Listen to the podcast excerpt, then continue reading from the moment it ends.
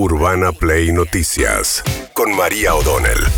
Todos los días, la información destacada. Con las voces de sus protagonistas. Búscanos en Spotify y seguinos para enterarte de todo lo que tenés que saber. Urbana Play Noticias. Un update con la información más importante. Urbana Play 1043. Una nueva experiencia. El gobernador de la provincia de Buenos Aires, Axel Kisilov, reestructuró la deuda de la provincia de Buenos Aires. Una noticia que además ayudó al rally, a cierto optimismo que hay en los mercados financieros y bursátiles. De repente es como una realidad paralela, ¿no? Suben las acciones de las empresas argentinas tanto en la bolsa local como en Wall Street, baja un poco el riesgo país y contribuye un poco también el cierre de la negociación con los bonistas de la provincia de Buenos Aires. Lo único que no estábamos dispuestos era a firmar un compromiso que pusiera en riesgo las finanzas públicas provinciales en el futuro y que, lógicamente, nosotros o alguien más no iba a poder afrontar. Dado este largo proceso, hoy estamos en condiciones de afirmar que el 98% de todos los acreedores entraron al canje, lo cual significa prácticamente una aceptación universal y unánime de lo que se le propuso. Bien, eh, dijo la provincia de Buenos Aires que bajaron 4.600 millones de dólares el peso de la deuda hasta el año 2027, que son las reprogramaciones.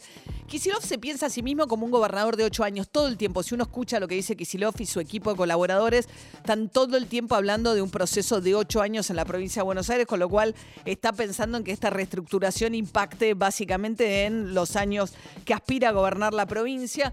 Un Kisilov que volvió a culpar a Vidal, dijo que a la manera de Macri, también Vidal en provincia de Buenos Aires tomó mucha deuda y deuda en dólares. Vidal recibió una provincia en términos de endeudamiento claramente en mejores condiciones que la que dejó. Claramente, indiscutiblemente. E inexplicablemente hizo lo que hizo. La única explicación es que se montó dentro del festival de deuda que armó Macri y que terminó en el desastre en que terminó la deuda de Macri.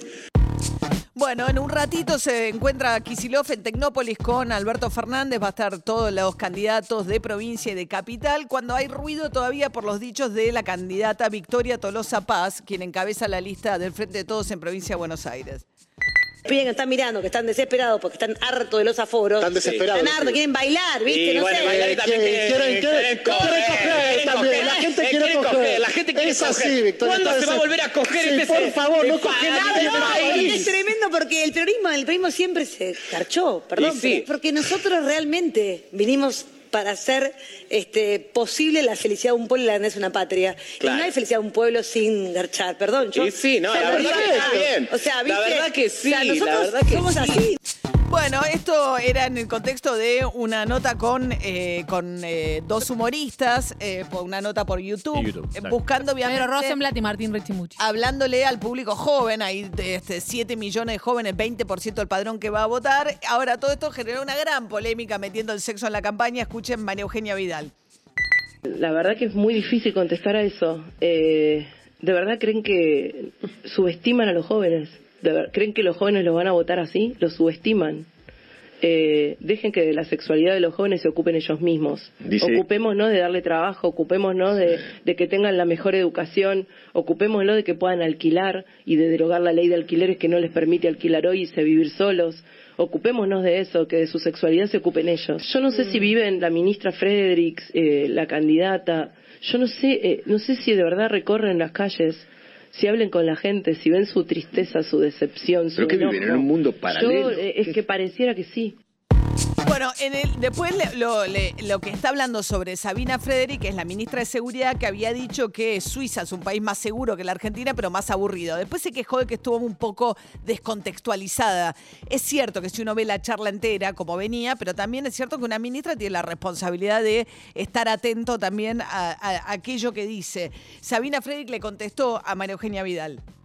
Me parece que uno a veces eh, dice cosas que faltan explicación y bueno, hay quienes son, la verdad que muy malintencionados. He escuchado una declaración de Vidal que no tiene ni idea de mi, de mi vida, ¿no? Yo creo que vivo como ella, o sea, vivo en una casa abierta, en un barrio abierto, en el conurbano, he tomado el colectivo y tren hasta que asumí he sido víctima de inseguridad también.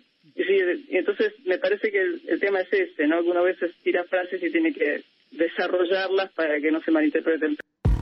Sí, es cierto que Freddy, que digamos es una antropóloga que vive en una casa, nada, un barrio barrio en el sur del conurbano de la provincia de Buenos Aires. No es alguien que viva en un barrio cerrado, ni en un edificio con seguridad, ni nada que se le parezca, pero bueno, él no fue lo más feliz, ¿no? Plantear que en seguridad tenés en Suiza, sobre todo si tenés a cargo nada menos que el asunto tan delicado como la seguridad. Igual, perdón, pero Vidal, Vidal consiguió novio haciendo política, porque fue a lo de Mirta.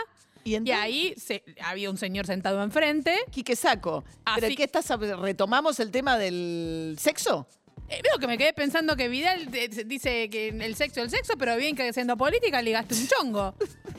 Está llena de prejuicios. Ahí está. Bueno, el que le contestó a todo fue Sergio Berni, el ministro de Seguridad de la provincia de Buenos Aires, que le dio a las dos, tanto a Sabina Frederick como a Victoria Tolosa Paz escuchaba y decir que en Suiza no hay nada que hacer. Si a usted le parece que educarse, trabajar y producir en un país como Suiza no hay nada que hacer, me parece que está viendo otro canal. Yo creo que la imprudencia de las palabras es algo más que un acto fallido. Es la evidencia de la absoluta incomprensión del país que se pretende gobernar. Creo que hay algunos antropólogos, no quiero decir todos, pero algunos que tienen una mirada muy romántica del conurbano. Habla como antropóloga y se olvida que es ministra para ella el conurbano es como el campo del onanismo intelectual, donde eh, aquellos que estamos todo el día trabajando en la calle entendemos otra realidad.